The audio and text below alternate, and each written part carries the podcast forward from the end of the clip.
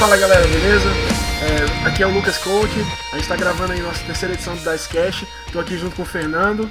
Saudações, ouvintes do Dicecast. O tão aguardado em breve da Galápagos ganhou uma data. E o Ian. Eu não tô no Mundial, então não vale. e é isso aí, galera. A gente tentou gravar o Dicecast na semana passada e a gente teve um problema, a gravação foi perdida, por isso que a gente não conseguiu entregar ele a tempo, mas estamos gravando um fresquinho aqui com mais notícia, mais coisa para cobrir. Então vamos começar falando sobre o campeonato que a gente teve. A gente teve um campeonato online aí da Icebox. É, o Ian e o Fernando participaram. Eu não participei porque ia ser roubalheira, né? Eu ia ganhar com certeza. Aí as pessoas iam ficar falando que eu tava roubando e que eu ia roubar a premiação para mim. Então eu decidi não, não jogar para dar uma chance pro pessoal.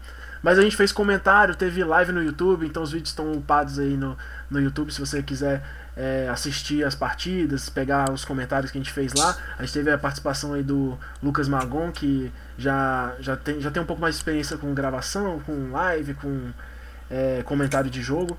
E ele fez o, o, foi um host aí pra gente. É, inclusive agradecer ele aí pela, pela força.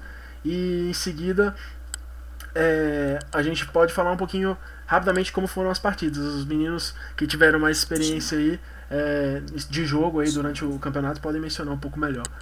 Bom, eu joguei com o Han Ray, que eu tinha ganhado o campeonato anterior da Ludoteca. Foi uma experiência bem bacana, enfrentei alguns adversários muito bons, enfrentei o Ian é, logo de cara, enfrentei também dois jogadores que foram para o top 4 na fase inicial, consegui alcançar o top 4 e cheguei na semifinal, no qual eu perdi para o Caio, que estava jogando com o deck do General Veers, Night Sister e Balatik. Ele fez a final, se não me engano, com o Thiago Ferraz, o Acid, Isso. que estava de Django Bala Trooper. Exatamente, foi isso. Eu assisti a partida, essa eu não cheguei a narrar, foi o Lucas que participou, junto com o Thiago e o, e o Magon, né? A partida foi muito legal, foi bacana. O Kai, o Kai deu um, um outro misplay. Na verdade, os dois deram um pouquinho de misplay. Foi uma, uma final meio estranha, meio feia. foi uma final realmente incomum aí. A gente teve. É, inclusive, inclusive foi legal que o deck do Caio era um deck é, diferente, né? Que a gente não vê aí nos metas da vida. E chegou na final e ele infelizmente não conseguiu levar. Mas, mas mostra aí que a gente, mesmo, mesmo cometendo alguns erros de jogo, mesmo é, com um deck que às vezes a pessoa acha que não é o melhor e tal, é que você fala, ah, nunca vi esse deck na lista, nunca vi esse deck na internet, então ele não presta, né? Mas na verdade não, você pode conquistar uma final, pegar um, nem, nem que seja um segundo lugar. O, o Caio, infelizmente, não teve muita sorte na melhor de três, não conseguiu levar, mas se deu muito bem, ganhou premiação bem bacana e, e saiu ganhando com certeza aí. E um outro deck que também surpreendeu e chegou no top 4 foi o Paul Ray. Normalmente a gente é acostumado a ver o Paul com Iron Gun, uma espécie de deck de Hyperloop. Só que esse é um pouco diferente, ele explora bastante o especial do Paul também, mas é usa o azul, né? Usa uma outra abordagem de controle, enfim. É verdade. Foram decks bem diferentes, né? Nosso top 4 teve o Jungle Bala Trooper, esse Veers Night Sister, é, Malatic, teve o Paul Ray, e o quarto foi qual? O quarto foi o Paul Ray, não? Não, eu falei, eu falei terceiro. É, o terceiro foi o Run Ray, meio no caso, e o quarto foi o Paul Ray do Ah, Wilson. é verdade, foi o Run Ray e o Paul Ray, isso mesmo. Então a gente teve decks bem variados, né? Tanto heróis quanto vilões é, no, no, campeonato e foi bem bacana. A galera saiu bem animada, todo mundo ganhou premiação e é isso aí. Não, parabéns a todos os jogadores que mostraram fair play durante todas as partidas. Parabéns à organização também, que o campeonato foi bem organizado, as coisas ficaram bem claras. Enfim, eu quero só agradecer mesmo o pessoal. Ah, valeu. Foi, foi realmente um campeonato bem bacana. Para a primeira experiência que a gente teve, a gente pegou muito aprendizado de, de como fazer essas, essas questões de, de, de, de live, etc. Mas já foi muito legal, já, já deu para pegar uma experiência bacana e aprender com as, com as minúcias para poder o próximo ficar ainda melhor. E pode ter certeza que ainda vai ter muito campeonato aí, tanto online quanto presencial aí da Dicebox. Com certeza. Bom, mudando de notícia, nós fomos surpreendidos no feriado de 1 de maio com a publicação da Fantasy Flight alterando algumas regras do nosso querido jogo. A principal delas e a mais polêmica foi, sem dúvida, o banimento do Hyperloop. A carta Hyperspace Jump teve o seu texto alterado de forma que ele não mais entra no descarte, e sim vai direto para uma zona que foi criada também nessa nova mudança de regras, chamada Set Aside Zone. Essa zona ainda não tem nome em português, né? a gente está esperando a tradução que a Galápagos vai trazer, mas é como se fosse uma zona paralela de jogo em que ela não está, a carta não está em jogo porque é, estar em jogo se, nesse caso seria estar no seu descarte na sua mão ou, ou na, na mesa de, de, de jogo, né? Então ela está fora da, da partida, em um, em um local onde, onde esse local também é considerado como o local onde seus dados estão e onde as cartas dos seus personagens vão quando você é, quando eles são derrotados. Então são é, é, é Sim, uma, uma... Ela faz parte do seu jogo, né? São as cartas que você leva para a partida, mas de dados, etc. Mas não estão. O seu campo de batalha também, né? Se não for usado, vai para essa zona. Uma outra mudança polêmica também foi a errata de uma carta que ainda nem tinha lançado na data de publicação da, das mudanças de regra. A carta é o Walter Ring Smuggler, é um personagem do Spirit of Rebellion, e ele, tem uma habilidade, ele tinha uma habilidade né, de quando você jogava a sua última carta da mão, você ganhava um recurso. Então, sempre que você jogasse a última carta da mão, independente de quantas vezes você fizesse isso no round, você ia ganhando recursos. Mas agora com a mudança de regra, você só pode fazer isso uma vez. A primeira carta que você joga no round, você ganha um recurso e pronto. A primeira vez que você descarta a última carta da sua mão, você ganha um recurso. Isso. Eles mudaram essa carta justamente porque tinha um, um combo, né, que, que você conseguia rapidamente com é, muitos recursos e tinha um combo de, de dinheiro infinito, inclusive, né, que você, se você tivesse dois retornos de Jedi, né, você conseguia é, ciclar a última carta da sua mão infinitas vezes e ganhar esse recurso aí para poder. Isso você precisava de dois dele, né? Porque você ganha dois recursos e gasta um para fazer o, o, o, Cara, eu amo a internet. Os caras descobriram um combo antes da coleção ser lançada. É desse jeito. Desse jeito. É, mas na verdade eu tava vendo e, e eu não sei se. Ah, eu não sei se precisava. Eu, eu, acho, eu entendo a, vontade dele de fazer isso, do Lucas, do criador do jogo, para evitar polêmica. Mas fala que a primeira. É, quando você usar a última carta da mão, você ganha um recurso, beleza. Mas jogar a última carta e aplicar o efeito dela completo. Quando você usa o efeito do retorno do Jedi, o efeito dele completa quando a carta volta para sua mão. Então não, você não chegou a ficar sem cartas na mão. Então não consigo ver exatamente como ganhar um recurso. Entendeu? É, na verdade, Mas. Na verdade, na verdade é, da forma como o jogo é descrito e tal, realmente, mesmo que você complete o efeito, o efeito a carta foi jogada, então você tem direito ao recurso, sacou? Porque ele entrou na, na, na, na fila, né? Que, que, no jogo é fila, não é. Exato. Isso foi uma coisa que eles é, não adicionaram na regra, mas eles clarearam também nessas mudanças. Eles é, destacaram mais a importância da fila, o que é que acontece, como que cada carta entra, Exatamente. como que o after entra, como que o before entra na fila. Eles deram uma.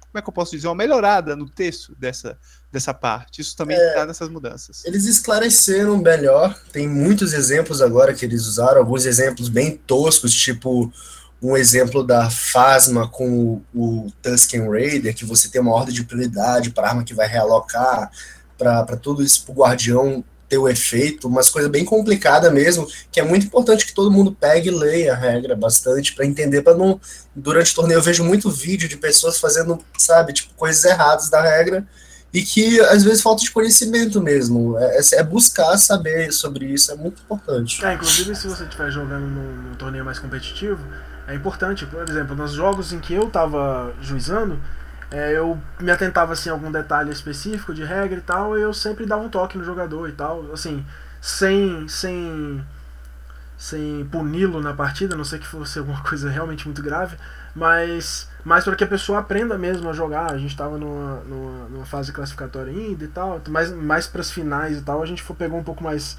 pesado com os jogadores, porque a gente, a gente parte do princípio que se o cara está na final de um campeonato, ele tem que saber o um mínimo das regras aí, pelo menos o, as regras mais sérias, porque, né, tá jogando o jogo, tem que saber como é que o jogo joga, né? Não, com certeza. É, a gente vai publicar no link desse podcast o o link para essas mudanças de regra, para o jogador poder acompanhar e visualizar o que, que mudou exatamente, com os exemplos todos que a Fantasy Flight publicou. É interessante os exemplos que ela postou, é que ela coloca também alguns exemplos que são exemplos que muita gente pergunta. São exemplos tipo, ah, como é que eu faço? Por exemplo, É, e se eu ativar minha Ray, equipar uma pistola nela, e aí ela tem o, a emboscada, ela vai ganhar duas ações. Aí eu tenho o Jungle com Fast Hands. Como é que resolve isso, né? O cara tem o Jungle, vai responder no meio da resposta, ações extras, etc. Tudo isso tem bem detalhado. Então aproveita é, para poder ler direitinho esses detalhes, que são detalhes bem importantes. No, acho que no mais, fora essas interações, teve alguns FAQs, né, para poder responder algumas dúvidas do pessoal. E acho que foi isso, né? De, de... É, o que faz parte de um jogo que está começando agora é eles ajeitarem antes que isso vire uma bola de neve. Entendeu? A gente percebe alguns errinhos de game design porque a, a própria criação dessa carta que nem lançou já está recebendo uma errata é ruim, mas é um aprendizado, sabe? É, eles criaram uma sessão de errata para o manual agora, que sempre que alguma carta ficar muito roubada, eles vão voltar atrás, porque mesmo que tenha playtests, é muito diferente você testar com 10 pessoas e dá para milhares de pessoas jogarem. Sim, isso que a gente ia comentar, que o player base é grande, então você vai encontrar pessoas que vão achar esses combos específicos, por exemplo, ninguém sonhava que Hyperloop tinha esse combo e tal. E aí quando criaram o combo, eles, nossa, caramba, e olha só, velho, dá pra ficar combando esse negócio tipo, toda hora encerrar o turno. E depois disso, a, a Fantasy Flight foi e lançou o, o Planetary Uprising, né? Que eu acho que é a carta que realmente botou o, o, medo nesse, nesse combo, que era um combo bacana, um combo legal, mas não um combo que quebra o jogo, né? É, e esse Planetary Uprising fez esse combo ficar forte demais. E aí eles tiveram que intervir. Então, eles meio que. isso é um pouco de, de, de, qualquer card game, assim. O Magic tem muito disso também. Que é. Que assim, eles lançam umas cartas e tal, e as interações são tantas, vão ficando tantas, que eles têm que às vezes dar uma modificada, ou banir uma carta, porque a carta com uma, essa outra carta deixa o jogo completamente desbalanceado, etc. Então a gente pode esperar que que não agora, mas mais para frente vai ter essas coisas, restrição de carta, banimento de carta, vai acontecer mais cedo ou mais tarde, acho que faz parte, sim. Não que a gente acha que isso é o ideal, o ideal é você tentar fazer o jogo o melhor possível, né? Mas de vez em quando a gente perde o controle, não espera que o jogador vá achar um, um combo desse, nem você achava que tinha um combo desse metido claro, no meio, né? É, apesar de, de, de, ser uma situação que é comum nos card games e tudo mais, eles têm que ter um pouco de cautela, porque o Hyper, Hyper Jump é um jogo, é uma carta que é cara, é uma carta que é incomum, mas se eles fizessem isso com uma, cara, uma carta que está super valorizada, que as pessoas despenderam tempo, dinheiro para conseguir ela, isso pode complicar um pouquinho até ela banida, entendeu? Então eles têm que ter um, um pouco de cautela sim, sim. numa coisa ou outra, entendeu? Com certeza. Sim, e assim, a Fantasy Flight ela se preocupa muito com a experiência do jogador. O motivo que eles alegaram para banir o Hyperspace Loop foi justamente porque, assim, pode não ter sido durante a Era Awakenings o deck mais apelão, o deck mais forte, mas era um deck frustrante de você jogar. Era um deck que você jogava até o limite de tempo. Era um deck que você ficava pensando toda hora se ia conseguir jogar, se o cara ia fazer o loop. Enfim, é, é realmente uma experiência frustrante. Eu acho que o que eles querem trazer para o jogo é, é a diversão. Acho que todo mundo joga o Star Wars Destiny pra se divertir, não é? Sim, com certeza. O com certeza. tem que ser divertido para quem tá, para os dois jogadores, né? Se, se o jogo tá sendo legal só para um jogador, tem alguma coisa errada, né? Com certeza. Então, para continuar aqui, a gente vai falar um pouquinho do Mundial, né? O Mundial que teve durante o dia 3 ao dia 7 de maio, né? No caso, acabou no dia 6, porque dia 7 foi X-Wing. Foi, foi bem interessante. Teve nove rodadas no, no Suíço. Depois foi para um top 16 aí que a gente acompanhou, uh, o stream. É, eu não consegui muito ver a final, consegui ver as outras partidas, mas tiveram muitos decks interessantes. A gente viu um Jabba do Khan, bem agro, bem diferente. A gente viu um Leakibar, viu só um Jango Trooper Trooper.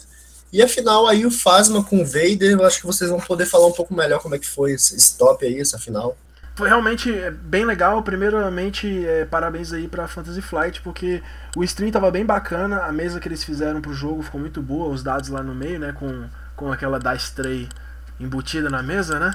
Eu achei bem bacana porque aquilo ali ajuda a, a, manter a coisa dentro de controle, né? Você joga os dados, eles não saem rolando sem noção, não saem fora do. Aquela mesa era linda, cara. Não, aquilo ali é maravilhoso. Eu achei muito legal.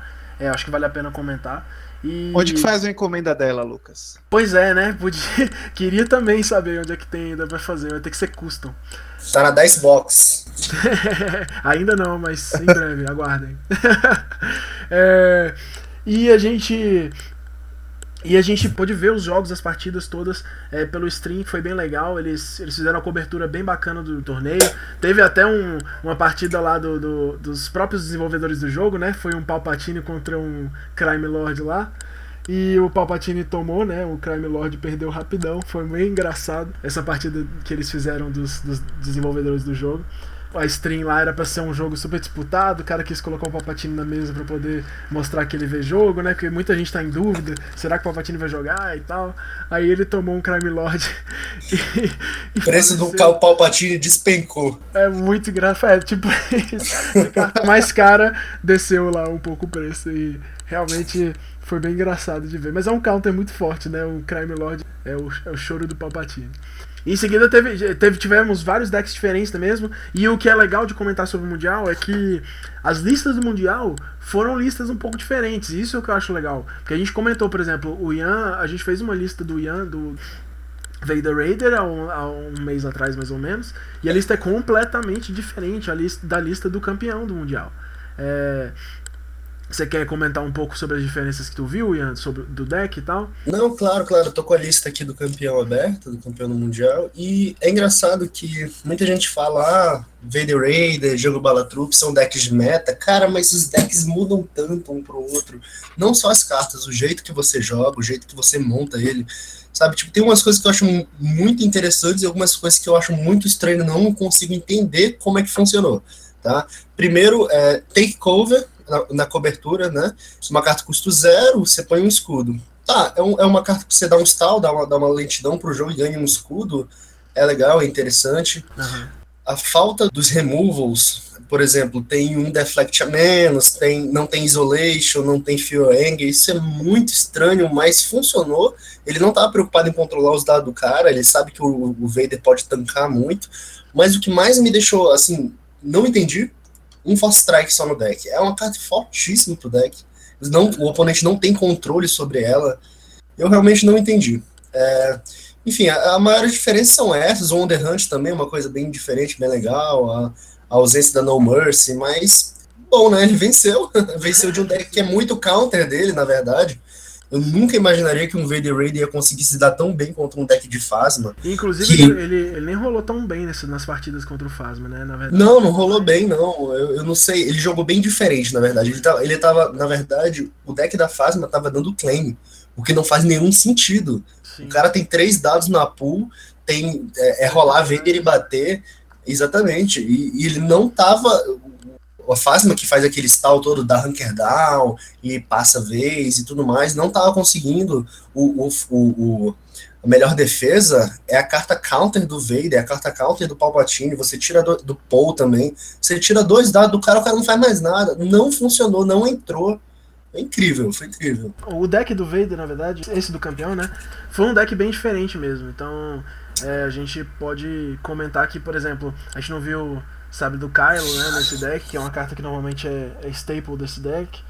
E e a adição do Wonder Hunt que eu acho que foi mais pra, pra, essa, pra esse meta de controle mesmo, de shield, né? Porque o Wonder Hunt é uma carta que tem um especial muito forte, apesar dela ser uma carta meio.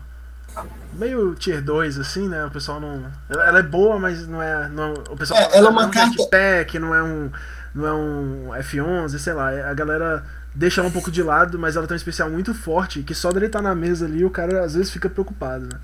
É uma carta que funciona muito mais num deck de Jungle Balatruc porque você tem luta suja, você tem diversas outras formas de, de trabalhar com ela de interessante. Só Sim. que eu acho que, que no, no Vader Raid foi questão de, de, economia de dinheiro mesmo, porque você dificilmente baixa um upgrade no Vader que não seja Holocron.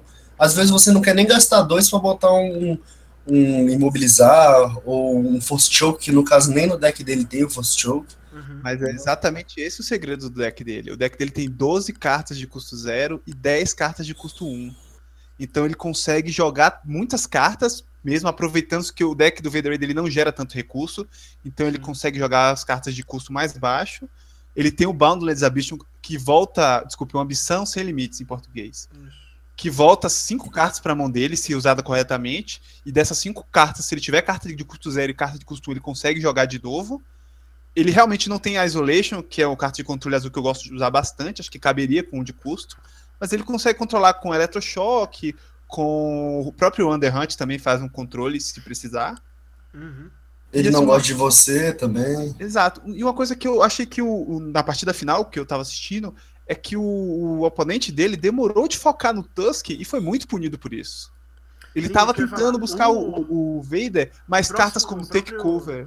O próprio, e o próprio Ambition foi uma carta que salvou a partida dele, né? Uma hora. Teve um momento em que ele tinha. e que ele tava sem carta, não ia rolar, não ia fazer nada. A última carta que ele tinha era o Boundless Ambition. Ele encheu a mão, virou o jogo, matando o. o, o se eu não me engano, foi o Bala do. Sim, Exatamente. Sim, é. Então, assim, é... foi uma jogada fantástica aquela lá. Acho que ali foi o, o ponto em que ele. Ele voltou pro jogo, assim. Ele, ele tava meio. parecia estar meio preocupado, né? Que ele tinha perdido. E voltou muito forte ali e derrotou o oponente. Justamente, o, se você for ver a semifinal da partida do Phasma, que foi que foi pra final com o Vader Raider, o cara jogou primorosamente, o cara jogou lindo, tava bonito de ver o cara jogar com aquela Phasma. O cara tava jogando, eu acho que era com o Han Ray, não sei se eu estiver errado, mas ele tava jogando e o cara tava tudo na mão dele, tudo que o cara fazia ele já previa, já tinha uma, uma forma. Contra o Vader Raider parece que ele quebrou ele batia no Vader, depois mudava de ideia, batia no Tusk e não batia ninguém. Não fazia nada. ele é matado em dois. o jogador do, do, de Phasma, ele tava com um plano muito bem organizado. Assim, ele tava jogando da mesma linha desde sempre. Então ele pegou a mesma linha que ele tava jogando contra o, o, o oponente dele anterior e botou no, no, no Vader Raider. Só que é um deck diferente, são estratégias diferentes. E aí ele foi seguir o mesmo plano tanto que na segunda partida a galera perguntou ainda, né? Ele vai optar por ficar com o campo, poder dar o campo pro oponente e ficar com os escudos, certo? Certo, ele fez isso. Aí ele botou os escudos da mesma forma que ele botou da, da forma anterior, e talvez ele tivesse, se ele tivesse colocado os dois, ele botou um no, no Trooper e um na Phasma. Talvez se ele tivesse botado os dois no Trooper, o Trooper tivesse demorado um pouco mais para morrer, ele tivesse mais chance de utilizar algumas cartas como o, o melhor defesa, né? E isso poderia ter adiantado o jogo para ele. Essa mudança de foco dele durante a partida também não foi muito boa. Ele ele, todo mundo achou que ele ia no Raider quando ele tirou 6 de dano no primeiro turno. E aí ele jogou tudo no Vader. A gente entendeu né, que matar o Vader rápido é, é interessante. Mas aí depois disso ele, o oponente colocou dois dois agachar no Vader e o Vader ficou indestrutível lá. E ele perdeu a chance de ter eliminado o personagem e o que, o que deixou o jogo dele muito lento e ele não conseguiu voltar. Então realmente foi bem. bem deve ter sido bem dolorido para ele é, tentar matar o Vader e não conseguiu. Já, já passei por isso. De é, simplesmente o Vader não morrer. Ele tem. Ele é muito. Ele tem muito life. E se você coloca as ferramentas corretas, ele é muito chato de matar ele. Assim, tanto quanto um Duco, por exemplo. Uma outra questão também é o tempo, né? Os caras já tinham jogado dia 1, depois jogaram dia 2, depois jogaram três partidas de cut. É, você fica acabado, esgotado. Você começa normal, ter, a, é, sofrer algumas falhas, a cometer alguns misplays. É, não, isso, isso também é, tem que ser levado em consideração, que a gente. É, é, eles estavam jogando vários dias ali, né? É, passando passando é, por cuts, jogando o dia inteiro, né? Manhã e tarde e tal. Então a gente fica preocupado né, com esses pontos é, de, de, poxa, exaustão do jogador também, né? De estar tá lá jogando há horas, cansado já, é, e mesmo assim é, tentando dar o seu melhor. Né? A gente, eu, eu acho que parte disso é um pouco natural, você já está mais cansado, cometer um ou outro erro. E infelizmente alguns erros são cruciais aí. É, e num jogo como esse, um pequeno, um pequeno um pequeno exemplo disso foi a derrota aí do Phasma, que tinha, na minha opinião, tinha vantagem no deck em si contra um deck de Vader Raider, né? É, no, um, um, outro detalhe também que é bem importante sobre o Mundial é que é, o nosso campeão brasileiro não estava lá, né? Então é um meta que realmente fica muito fácil de ganhar, né? O Ian não estava lá para jogar contra os caras, né? A gente não, claro que os caras levam, né? A gente tava brincando aqui esses dias, que foi o, o Mundial da, da Fantasy Flight, mas no Mundial que só tinha americano, né? Não tinha ninguém praticamente. Eu, eu, parece que tinha a galera europeia e tal, mas, mas assim, né, pra mim. Não, mas o, os, mundial, próprios, né? os próprios americanos estavam falando que só tinha gente de Minnesota mesmo, que era, que era de lá mesmo, que era que nem o grupo da loja que vai e joga junto, tipo a gente mesmo. É, tipo isso. Então, assim. É primeiro mundial foi meio foi meio de leves assim e no próximo se tudo der certo a Dicebox vai com o time para lá. Pra gente levar esse mundial aí que tava muito fácil. Vamos fazer a caravana. Vamos, vamos fazer a caravana dos BR para lá. Já tô juntando dinheiro para a passagem. Bora então É, então, galera, é, passando para o próximo tópico, a gente vai falar agora um pouco sobre é, Brasil, né? Então, falando de BR aí, vamos, vamos falar de, de Galápagos aqui, de Brasil. É, Galápagos está liberando aí os kits finalmente, né? De lançamento, de pré-lançamento. É, já entrou em contato com várias lojas aí do Brasil e aos poucos aí o pessoal já vai receber, porque o pré-lançamento de Espírito da Rebelião no Brasil vai ser dia 27 e 28 agora de maio, né? Pois é, eles demoraram para soltar essas datas, a gente ficou na expectativa, encheu o Instagram da Galápagos com, com pedidos. com certeza. E finalmente saiu, ele vai ocorrer em diversas regiões do Brasil. Eu vou estar tá viajando, vou ter a oportunidade de jogar, porque eu estou indo para uma cidade que vai ter o evento. É bem legal isso, né? Saber que eles estão tentando diversificar aí, né? Colocar o jogo em vários estados e tentar atender o máximo de localidades possível para poder é, para poder fazer as pessoas terem acesso né, ao jogo, fazer as pessoas conhecerem mais o jogo. Sim, sim, é, é legal eles fazerem vários estados. Eu espero que futuramente eles já se preocupem em fazer os regionais. Se preparar, lógico, o nacional, o costume geralmente é entre março e maio e tudo mais. Uhum. Só que eu espero que eles peguem, façam um sistema de pontuação legal, que a pessoa possa conseguir pontos para conseguir para um, um nacional, e no nacional conseguir é, passagem para o mundial. Eles consigam incentivar o jogo dessa forma.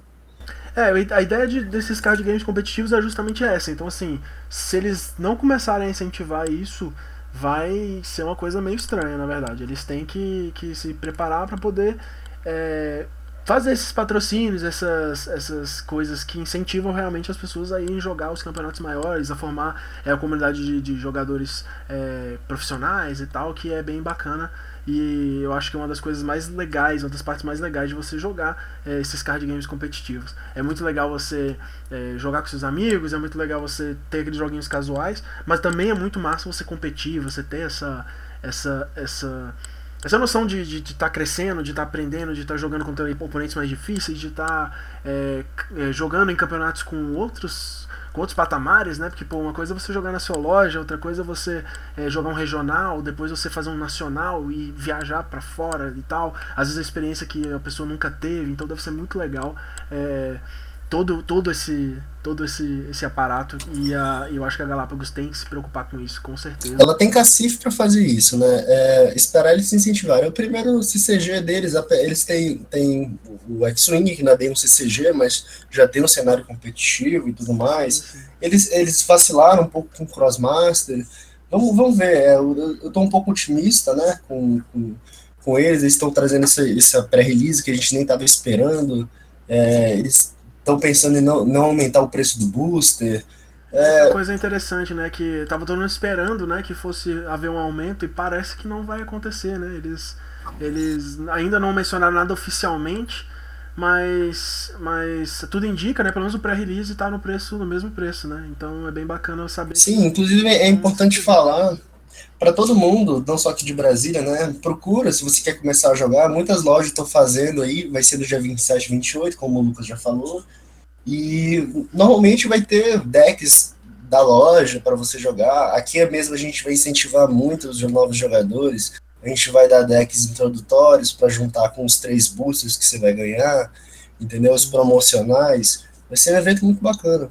Exatamente. Mesmo que sua cidade não tenha é, uma comunidade formada, apareça, porque às vezes pode acontecer. Por exemplo, Salvador, eu sei que não tem uma comunidade formada, mas eu vou estar viajando para lá, eu vou estar levando decks. O pessoal que vai organizar lá também tem alguns decks para levar. Então, é capaz de, se você for e estiver empolgado com o jogo, você conseguir um deck para jogar. É, inclusive faz parte das conquistas aí, se você quer ganhar as cartas promo aí do jogo, e você tá. Você, você mesmo, tô falando com você que, que tem 10 decks aí em casa e não sai para jogar. É você mesmo. E você aí, se você levar um deck, você vai ganhar uma promo só de levar um deck a mais. Então, bota esses, tira esses decks da caixa, né, sacode a poeira deles aí e bota pra galera usar. Porque. Tá é, trazendo alguém pro hobby, né? Isso é importante também. É importante demais, cara. O, o, o, a comunidade ela vai crescer baseada na, na, na, na nessas, nessas pequenas coisas. Eu, eu, vejo, eu sempre menciono isso. Eu vejo as pessoas é, reclamando que não tem jogo, que não tem com quem jogar, mas o cara não faz nada para poder ajudar a comunidade a crescer. Aí eu falo assim, pô, porque você não faz tal coisa? Aí o cara fala, não, é porque não tem jogador, é porque não tem booster. Aí, pô, enquanto você culpar, eu, eu, a gente tá fazendo um monte de coisa e não tem jogador e não tem booster, entre aspas, né? Porque eu não concordo com isso. Não, é engraçado que as pessoas falam, ah, eu já joguei com todos os decks, contra todos os decks possíveis, com todas as formas, não tem mais graça. Cara, o deck que venceu o Mundial, tu já jogou com um deck desse? É, tipo, tu já tentou isso? Ninguém esperava aquele deck ali, aquela lista ali. Justamente. Então é legal. Falando que a já tinha dado o que falar, hein? É, né? A Awakening já, já tinha dado tudo, a Awakening já acabou. Então, tem uma lista aí completamente diferente, né? E, e, e, ganhou aí. Não completamente diferente, mas com, com decks muito diferentes, né? Metade do deck ali não é uma coisa inortodoxa, né? É, como, como eu falei, a base se mantém a mesma, mas o jeito do cara jogar é diferente. Então, tipo, você tem que se aprender a jogar de formas diferentes. O momento de testar é esse, é agora. Tipo, não tá valendo grandes premiações ainda quando começar a valer, você tem que, que ir trabalhando esse dia. Você não pode pegar e desmotivar do jogo e falar, ah, eu vou pegar que nem o, o, o, Amarelo fez um dia desse, ele quase não ia para torneio, e quando ele apareceu com um Jango com um monte de termal no deck, que não faz nenhum sentido. Tá perdido, tá perdido. É justamente isso. Então a gente vai vai seguir aqui, vamos falar, vamos falar agora sobre algumas dicas que a gente vai dar para vocês é, sobre cartas que vocês devem ter ou cartas que são cartas importantes da coleção de, de despertares. Cada um fez um, um, top 5, não numa ordem específica, mas para vocês entenderem, conhecerem as cartas do jogo e terem acesso a, a, cartas que são boas, cartas que são jogáveis, para você ter uma noção do que, que você deve ter ou o que, que você pode usar na próxima coleção aí com as próximas cartas que estão vindo.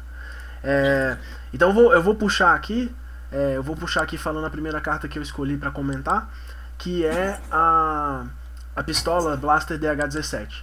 Então, essa é uma carta que, na minha opinião, é uma carta que vai continuar sendo extremamente usada e que eu acredito que vocês é, devem ter pelo menos duas cópias.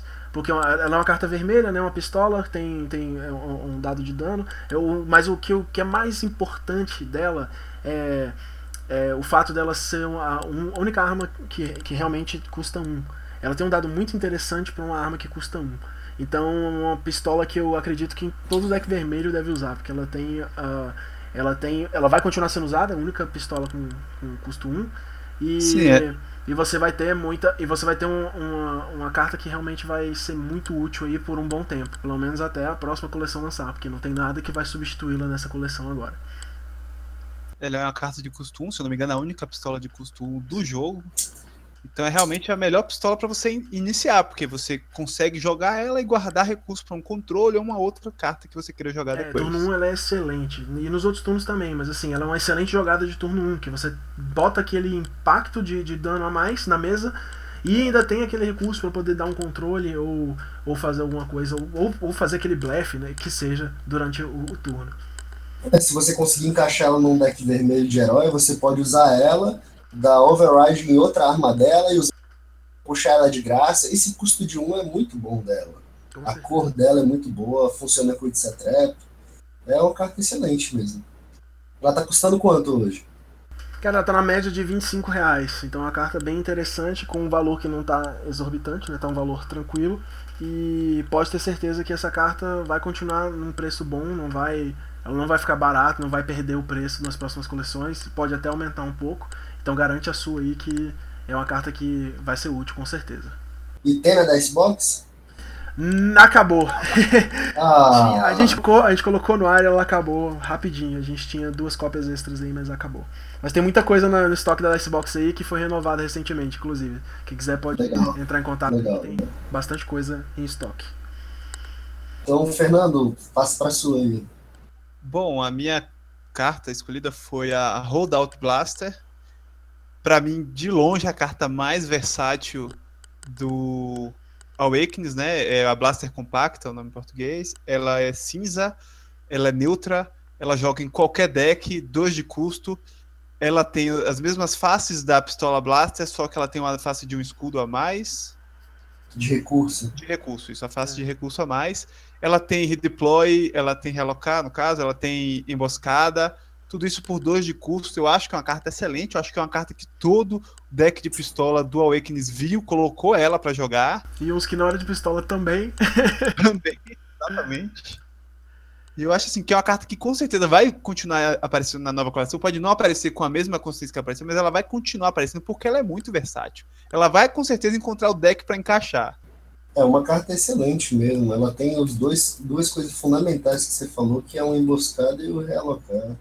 Que você tem uma economia de dinheiro mantendo ela na mesa e você consegue acelerar suas ações, que é muito importante para o jogo. É, para pegar esse gancho aproveitar, vou falar minha carta, né, para combinar com, com a holdout, eu vou falar que a minha primeira carta que você é essencial de ter é a Ray. A Ray combando com, com cartas emboscadas colocadas nela, que ela já tem mobilidade, quando você colocar uma melhoria, você tem mais uma ação, você ganha duas ações, então você pode rolar o seu personagem, resolver, você pode já rolar os seus dois personagens, você pode usar dois controles, você pode fazer o que você quiser, você pode botar outra rodada ter três ações e ficar com a próxima carta vai bronar. É ridículo. É, a Ray é, é, vida, apesar dos dados serem uma bosta.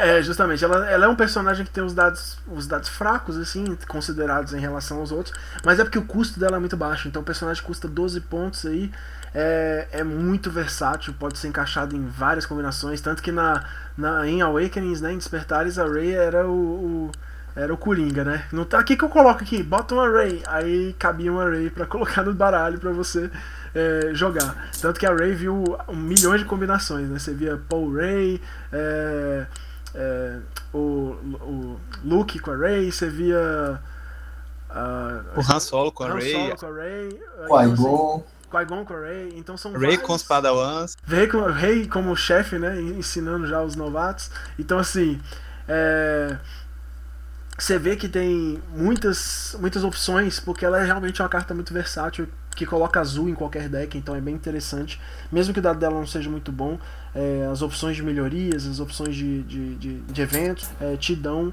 é, que o azul te dá, né? É, faz ela, ela entrar em muitos decks. Fora a habilidade dela, que é muito forte.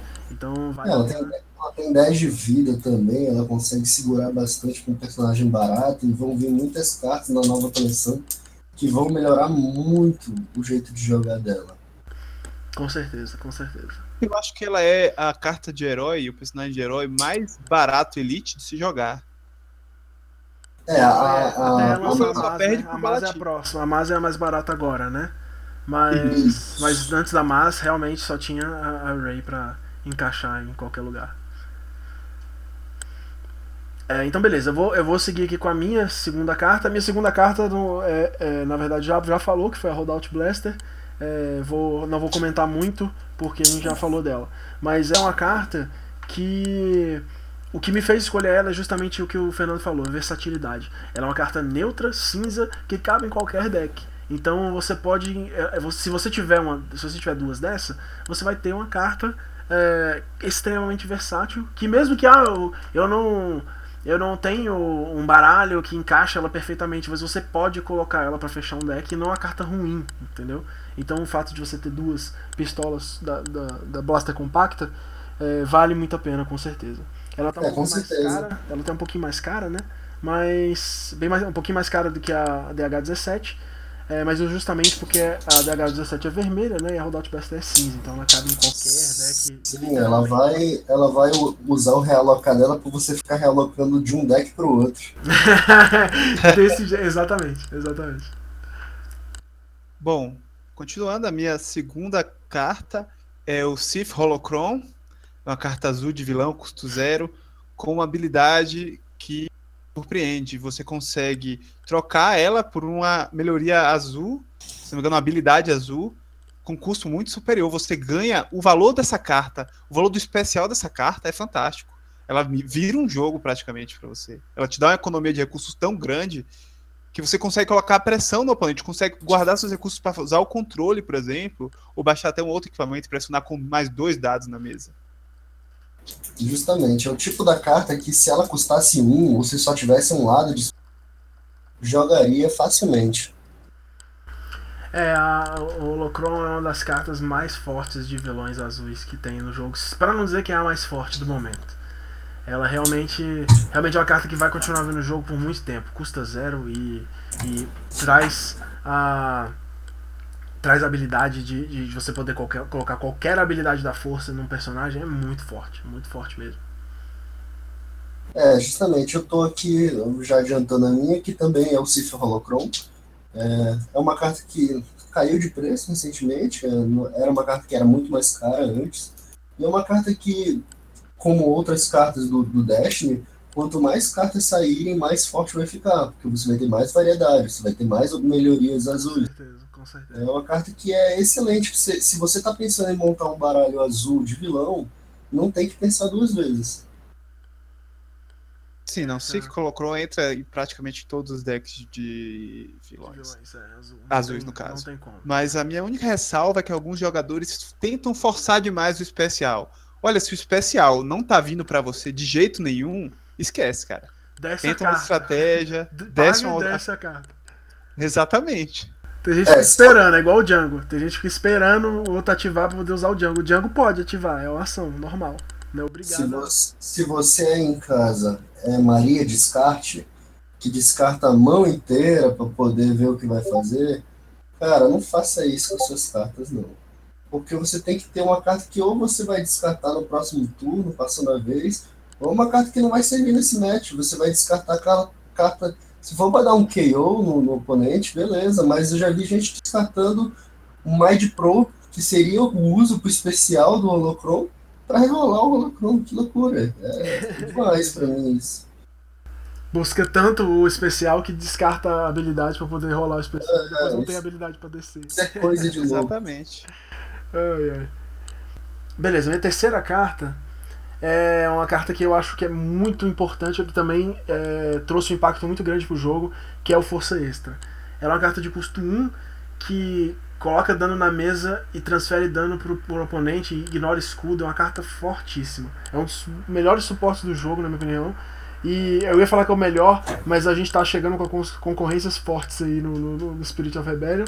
E e agora, e agora, mas assim, em, em Despertares é o melhor suporte, tanto que foi um dos que foi mais, mais viu o jogo, jogo aí. Acho que foi o, o maior foi Backup Muscle e o segundo deve ter sido a Falcon, porque realmente é, é uma é uma carta e assim, uma proporção bem menor, porque o o Força Extra é uma carta muito forte é, que realmente traz é, um impacto pro jogo aí que, que é, é, tipo é tipo um reloginho, você bota o, o Força Extra em jogo e o relógio conta. O oponente vai morrer em três turnos. É, exatamente. O Força Extra também é a minha terceira carta. É o que eu acho muito interessante dele é que ela é uma carta comum. Ela é um suporte muito jogado uhum. e que você pode adquirir por centavos. Uma carta que roda em bastante deck amarelo de vilão. Acho que eu conheço um deck que não rode.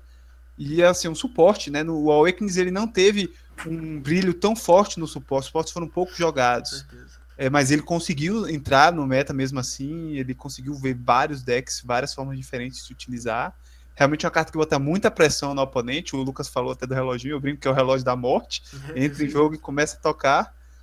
É, mas realmente é uma carta que, pelo custo, pelo poder que ela tem e pelo valor dela ser uma carta comum, é, é uma das melhores cartas do Awakening, sem dúvida. Ah, eu já posso adiantar que deu aí um, uma situação em que é também minha carta, né? A gente está aí combinando. Escolhendo é, uma, uma, três, três pessoas escolheram aí. Os três é uma carta, meu amigo. não combinou, eu juro. É, não combinamos, não. É uma, é uma cartinha que custa três balinhas de caramelo pra você comprar. ca, cada balinha é um dano que você dá indefensável no cara, cara. Tipo, é, é, é o custo-benefício dessa carta é ridículo, sabe? E se você procurar, você vai achar diversos lugares para poder comprar mas se for comprar, tem que comprar na Dicebox, não tá valendo não. É, compra lá que é mais barato, mentira, é o mesmo preço. mas, mas lá ela sai mais bonita e com a nota de agradecimento. É... Então vamos lá, vamos passar para a próxima. Já que todo mundo combou o, o Backup eu vou tentar falar de uma diferente. A minha quarta carta é um personagem e é um personagem que eu acho que vai fazer muito impacto e é um e justamente porque as próximas coleções são vão trazer mais e mais força para ele, que é o Paul Dameron. É, ele é realmente um personagem muito forte, tem muita vida e um especial que que dá um, um susto no oponente. É, você nunca sabe o que, que, o cara tem na mão, né, a maioria das vezes, né? E o Paul sempre vem jogando aquela bomba na sua cabeça, literalmente, né? Porque pode ser uma termal. E, e acabando com a vida dos seus personagens e, e dando um disrupt no seu jogo muito forte. Eu acho o Paul uma carta excelente. É, mesmo com o nerf do, do, do, Hyperloop, o pessoal fica, ah, Hyperloop foi nerfado, não sei o que. Não importa, cara. Joga de Paul, você vai entender o que a gente tá falando. É um personagem muito forte, vai continuar vendo o jogo. É, principalmente agora com o deck de Planetary Uprising, vai continuar vendo o jogo com. Provavelmente com Maz, né? Que é a nova parceira dele. E e com certeza vai só melhorar com o tempo aí. Ele é uma, uma carta lendária, né, um pouquinho mais caro, mas tava, acho que está na faixa de 50, 60 reais. Mas é um personagem excelente, vale muito a pena ter dois dele. É, o Paul, sem dúvida, é uma carta fantástica, um dos melhores heróis do Awakens. Ele tem uma grande quantidade de vida, ele tem dados muito fortes, 2 de dano, 3 de dano pagando 1, um, e ele tem um especial Game Breaking. Um especial que muda o cenário do jogo, um especial que faz com que você jogue um dano na cara do oponente que ele não está prevendo. Ele comba bem com o campo de batalha, a sala do trono do imperador, justamente por poder ativar esse especial ao reivindicar. Minha única ressalva com ele é que algum, é a mesma ressalva do Sith Holocron. Alguns jogadores se prendem demais ao especial, quando na verdade você tem um herói com bons dados de dano também. Com certeza. Sim, é, talvez o, o, o, lado que às vezes menos funcione seja o disrupt dele, porque é só um e tudo mais, mas é, é, é bom pontuar duas coisas. Primeiro, é, é, é importante falar que se eu estiver jogando com o sala do turno do Imperador e o lado do Paul já foi especial, eu não posso clamar para resolver o dado, eu não posso virar o dado com o lado que ele já está, certo? Isso é uma coisa importante que saiu também numa errata um pouco antes dessa errata do, do dia 1 de maio. E a segunda coisa é que nesse final de semana agora eu joguei um torneio pequeno com o Paul Ray e percebi muito isso. Percebi que várias vezes eu tinha, não tinha nada na mão e caiu o especial e só aquele especial tá na mesa intimidava o oponente de uma forma que ele gastava o removal, fazia, fazia tudo, mudava o jogo dele todinho para tirar aquele especial da mesa. Sim, e é muito... uma pressão muito interessante, porque às vezes você tá com, com nada na mão assim, você tá com removal que você vai usar de qualquer forma e o cara fica esperando aquela Falcon, fica esperando aquele termal, fica esperando é, uma, uma, bomba vir na, na, na, sua na cabeça, né? E ele, aquela Mind Probe, sei lá. E aí ele fica aguardando, aguardando, ou, removendo o mais rápido que pode, tentando controlar o Paul, às vezes na situação que não é necessária. É bem engraçado que ele bota essa pressão mesmo no jogador. É, justamente. Teve uma partida que eu joguei que eu tava. Ativei ele no turno anterior, e aí tinha um, um, é, um com a força na mão. Botei a holdout na Array para ter duas ações, rolei a Array. A rolagem foi ruim. Eu, tinha, eu já tinha especial do Paul na mesa. Eu peguei, tinha outra holdout na mão, botei a holdout de novo na Array para ter mais duas ações, perdi o dado da holdout que eu tinha na mesa, mas usei o especial do, do, do Paul para botar três focos na mesa com as outras melhorias, três focos do, do, do com a força. Você fica muito preso com dano, mas às vezes você dá os três focos ou usar alguma outra coisa da mão também funciona muito bem. Certeza, eu, eu consegui bater, bater, bater nove, eu acho. Foi muito forte. Com certeza, são várias jogadas, né, que, que você pode ter aí de combos. E é legal aí ver dois personagens que a gente já falou, né, o Ray e o Paul. Você vê que se você utilizar as ações dos personagens da forma correta, né, se você alinhar as ações da melhor forma possível, você consegue fazer uns combos bem interessantes aí. Jogar é, os dados de uma forma em que você consegue focar três dados e resolver sem pagar nada, sem fazer nada, e o oponente fica lá só esperando e assistindo a morte vir, né? E curiosamente, o Paul, por ser uma carta lendária, é até barato. Se você comparar com um Darth Vader, por exemplo, que custa 120, 130 reais, o Paul custa 60, 70. Sim, metade, né? Com certeza. Vamos lá para a quarta carta do Fernando. Bom, a minha quarta carta, ela é um evento, é um evento vermelho de vilão, é a Sonda. Ela tem um custo zero, a habilidade não é tão poderosa a princípio, mas ela é o que difer diferencia o bom jogador do jogador mediano. É a forma como você utiliza a sonda. Com certeza. A sonda, se utilizada corretamente, se pegar o oponente desprevenido, consegue remover dois eventos da mão dele. E isso é um ganho pro jogador que utilizou a sonda muito grande. Você tira dois removals do oponente, ou você tira uma carta que ele esperava jogar para conseguir uma mudança no jogo. Enfim, surpreende demais o, o oponente. Justamente, é, qualquer deck vermelho de vilão que eu uso, eu vou colocar sonda, com certeza. É uma das minhas cartas.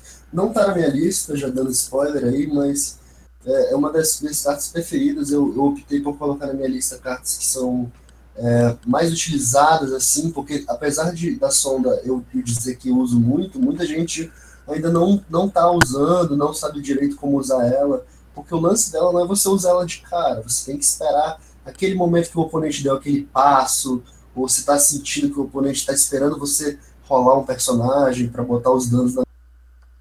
Então você tem que sentir o feeling do jogo. Por isso que o Fernando falou, diferencia o bom jogador do jogador mediano. Porque o, o card game ele não é só as regras, a mecânica, é você olhar de frente pro oponente e sentir quando ele vai te fazer alguma coisa que vai te atrapalhar e tudo mais. Exatamente, a leitura da mesa, né? Observar como está o estado do jogo, observar a reação do seu oponente, as suas ações, tudo isso conta para é, acrescentar né, o bom jogador, o currículo do bom jogador. É, se você coloca, se você, se você consegue ler todos esses, todas essas dicas da, na, durante a partida, você consegue, você consegue tirar dois It's a Trap da mão do oponente, né não, galera? Ô, oh, desgraça. nem me fala, velho. Nem me fala que o Fernando ele tá, ele tá, ele tá roubando o meu poder de descobrir as cartas que tá na mão dos outros. Eu já falei, o Fernando ele tá me pagando para entregar as partidas para ele. Toda vez que eu jogo eu perco, que ele me paga depois. ah, vamos aproveitar esse gancho e falar que a minha quarta carta é o It's a Trap. Eu fiquei chateado. eu acho que It's a Trap é uma carta que também só tem o que melhorar é, os decks heróis vermelhos, eles funcionam muito bem como mono, mono vermelho mesmo, só da cor. Uhum. É, e o Itzatrap ainda não funciona bem com melee, porque ainda não tem armas vermelhas melee interessantes. Mas é uma coisa, uma carta que só tem a melhorar. Eu já, já, já teve partidas que eu tava de Leck Bar e eu dei Itzatrap no foco do cara para botar tudo que é foco no Akibar e depois dar um all-in para resolver todos os meus focos e, e, bater quase a mesma coisa que eu bateria se fosse uma pistola. Então você tem que pensar fora da caixa. Eu já vi muitas partidas em que o cara deixou de ganhar porque ele não deu um índice em escudo. Que ele poderia dar índice em escudo e ficar um, um turno mais vivo. Uhum. Entendeu? Então você é, tem que pensar além. Não é, não é uma carta que fala que você vai virar para pistola. Você vai virar para o lado que tá do oponente. Você escolhe. Sim, uh, muita, gente, muita gente esquece, né? Fica, no, para, fica paralisado no combo de matar do Leia Kibar, né? E fica pensando assim, não, vou virar tudo pra pistola e vou matar o oponente. E, e às vezes você pode fazer umas jogadas muito mais interessantes, né? Foco, shield, é, recurso, sei lá. Você tem muitas opções para poder fazer boas jogadas com essa carta. Com certeza. Sua última carta, Lucas. Minha última carta é uma carta amarela. Eu sou fã do amarelo nesse jogo. Ela é um removal custo zero, chama Ele Não Gosta de Você. Essa carta, para mim, é um dos melhores, se não o melhor removal do momento, da, da parada, do sucesso. É Ele Não Gosta de Você. É, você não paga nada pela carta, você remove um dado ruim seu para remover um dado excelente do oponente. Então é uma punição monstruosa assim. O cara descarta um monte de dado, um monte de carta para rerolar e você vai lá e remove o melhor dado depois que ele rerolou um monte de coisa. É, e mesmo que você perca às vezes um dado bom, um dado mediano para poder descartar ou, ou, ou, ou é, fazer o oponente perder tempo ou per perder uma jogada forte porque você tira aquele dado importante dele, tira aquele dano base, ele tem muito modificador, etc. Pode ser um, um, um, uma virada de jogo ali. Então a carta é, eu acho que é excelente porque você não paga nada e você tem é, a opção de tirar qualquer dado você, sem restrição.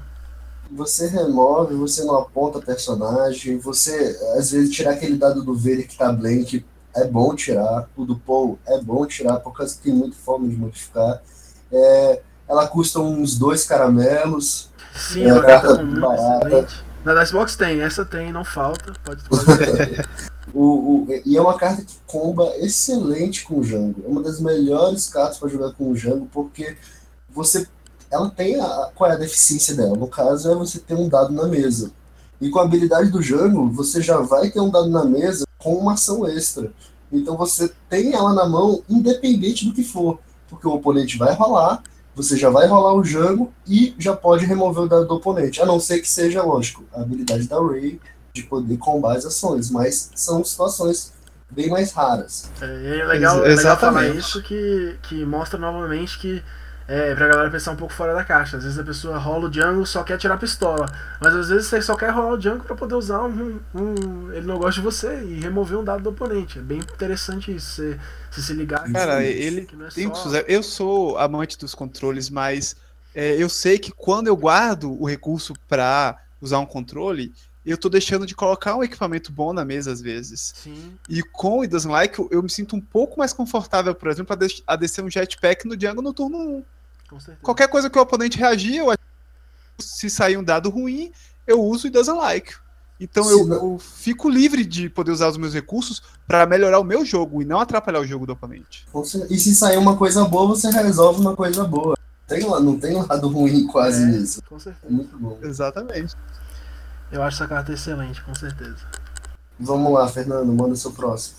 Bom, a minha última carta é uma homenagem ao personagem que mudou o meta desse jogo. Jungle Fett. Olha aí. É Curiosamente falamos dele no It Doesn't Like, né? Mas assim, o Django ele realmente não é o personagem mais forte do Awakenings, ele não é o personagem mais versátil, mas ele foi um personagem que no começo do jogo, quando os combos ainda eles estão amadurecendo, é, os primeiros combos que surgem são os combos agro. E nisso o Django reinou por muito tempo. Reinou ele com, é, com General Vias, reinou ele com Balatic Trooper, reinou ele com dois Troopers. E isso foi é, de tal forma que o meta foi modificado. Dodge, que é uma carta, na minha opinião, ruim, ela foi incluída nos decks para poder combater Django. Sim. Porque não estava dando, Django estava reinando nos campeonatos. Então, assim, com, por essa carta ter mudado o Awakens, o método Awakens de tal forma, eu acho que ela merece a homenagem de estar no top 5 aqui. Ela é uma carta que tem três dados de dano, ela é muito forte. E tem uma habilidade também que é muito game breaking. Com certeza, muita gente fala aí que o Django ele perdeu um pouco do brilho na nova coleção, porque vai ter muita velocidade. Mas eu ainda acredito que é um, é um personagem sólido, é um personagem bem, bem forte, bem, bem legal de ter. É botar uma, um fast hands nele, deixa ele mais rápido do que ele já era. É, no caso, o Lucas vai comentar aí, ele adora, ele adora uma peixeira, né, quando vê aquela, aquele facão. É, cara, o, meu Django ele, ele, ele, veio com, com o dado errado, né? Ele só tem o lado da, da, das espadinhas, só dá melee damage. Não... É o comedor de, comedor de agachar, né? Comedor de cara, O cara bota agachar, meu Django já passa faca, meu irmão. Aqui o negócio é, é, violência de perto. O cara não gosta de ficar tirando de longe, não. Aquele meme lá do Django ligando o jetpack voando pra trás não é comigo, não. Ele liga o jetpack e vai pra cima. pois é, para finalizar aqui as cartas de Awakening, vou falar minha última carta, que é o Force Troll. É, no caso, eu, eu sou apaixonado por cartas em que você muda o metagame, que você muda o metagame, não, desculpa, o jeito do seu oponente jogar. É, e para mim o Force Troll é uma dessas. Ele é uma, um especial que quando cai na mesa, o seu oponente não quer rolar o dado dele, o seu oponente tenta buscar uma forma de contornar, mas ele não quer jogar o normal que ele jogaria, que seria simplesmente ativar, resolver o dano dele e tudo mais. É, como uma carta, só adiantando aqui, só para explicar o que, que eu estou querendo falar com isso, a Slave One é uma carta que vai vir na próxima coleção, um suporte, em que tem um especial que, dá, que diz que vai dar um de dano no oponente para cada dado na pool do oponente, cada dado que ele tiver na reserva de dados dele. Então o oponente vai pensar duas vezes antes de rolar aquele Vader bombado, que ele vai tomar cinco na cara.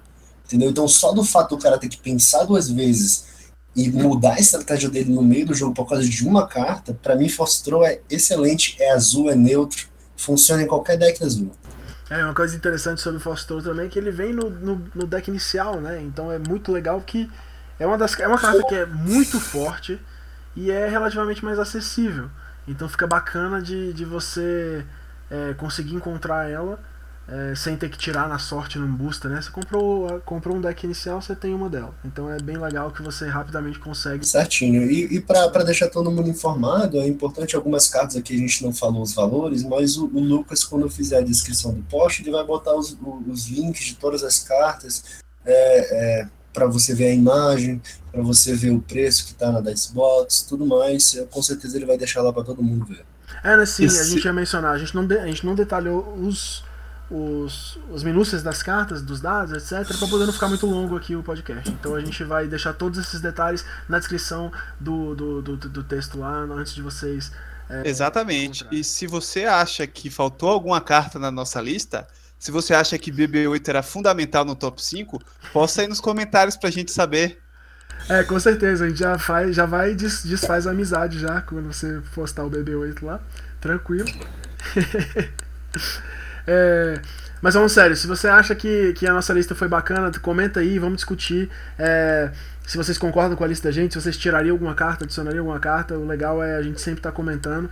É, e na próxima, na próximo podcast a gente já vai falar sobre cartas de Spirit of Rebellion que a gente acha que são cartas importantes, mais ou menos na mesma pegada que a gente fez aqui, para você ter uma noção do que, que vai ser bacana, para você não chegar, tirar a carta no pacotinho no dia da coleção lá e trocar ela por um BB-8, porque o BB-8 é do filme, né? Ou trocar ela pelo, pelo R2, porque o R2 é do filme e você acabar perdendo aí o seu Force Speed. Então a gente vai comentar sobre as cartas de Spirit of Rebellion é, antes da, da, da, do release para você ter uma noção de como é, do que fazer e de como chegar na próxima coleção. Beleza? É, a gente vai fechar aqui por hoje. Eu quero agradecer novamente os meus co-hosts aí. Fernando, valeu, cara. Ah, valeu você, Lucas. Sempre um prazer estar presente aqui. E valeu, galera. Mas obricado por escutar mais um Dicecast. E valeu aí, Ian, também pelo, pela força. Tamo aí junto, cara, na saúde e na doença. sempre mais na doença, né, Ian? O Ian tá sempre doente. O cara tá morrendo aqui, gente. Inclusive, se quiserem ajudar, o Ian tá angariando fundos aí pra, pra mumificação dele, que ele tá. Sim, sim. Cada tô... mil likes, ele é, melhora. É, eu vou deixar a descrição aí, minha conta bancária, ou até o, o meu endereço. Se quiser mandar aí algumas cartas, eu tô aceitando, que eu tô com pouca carta aqui. Então é isso aí, galera. Valeu aí por escutar o nosso Dicecast e até a próxima. Fala tchau também, seus putos. Falou, galera! Um abraço.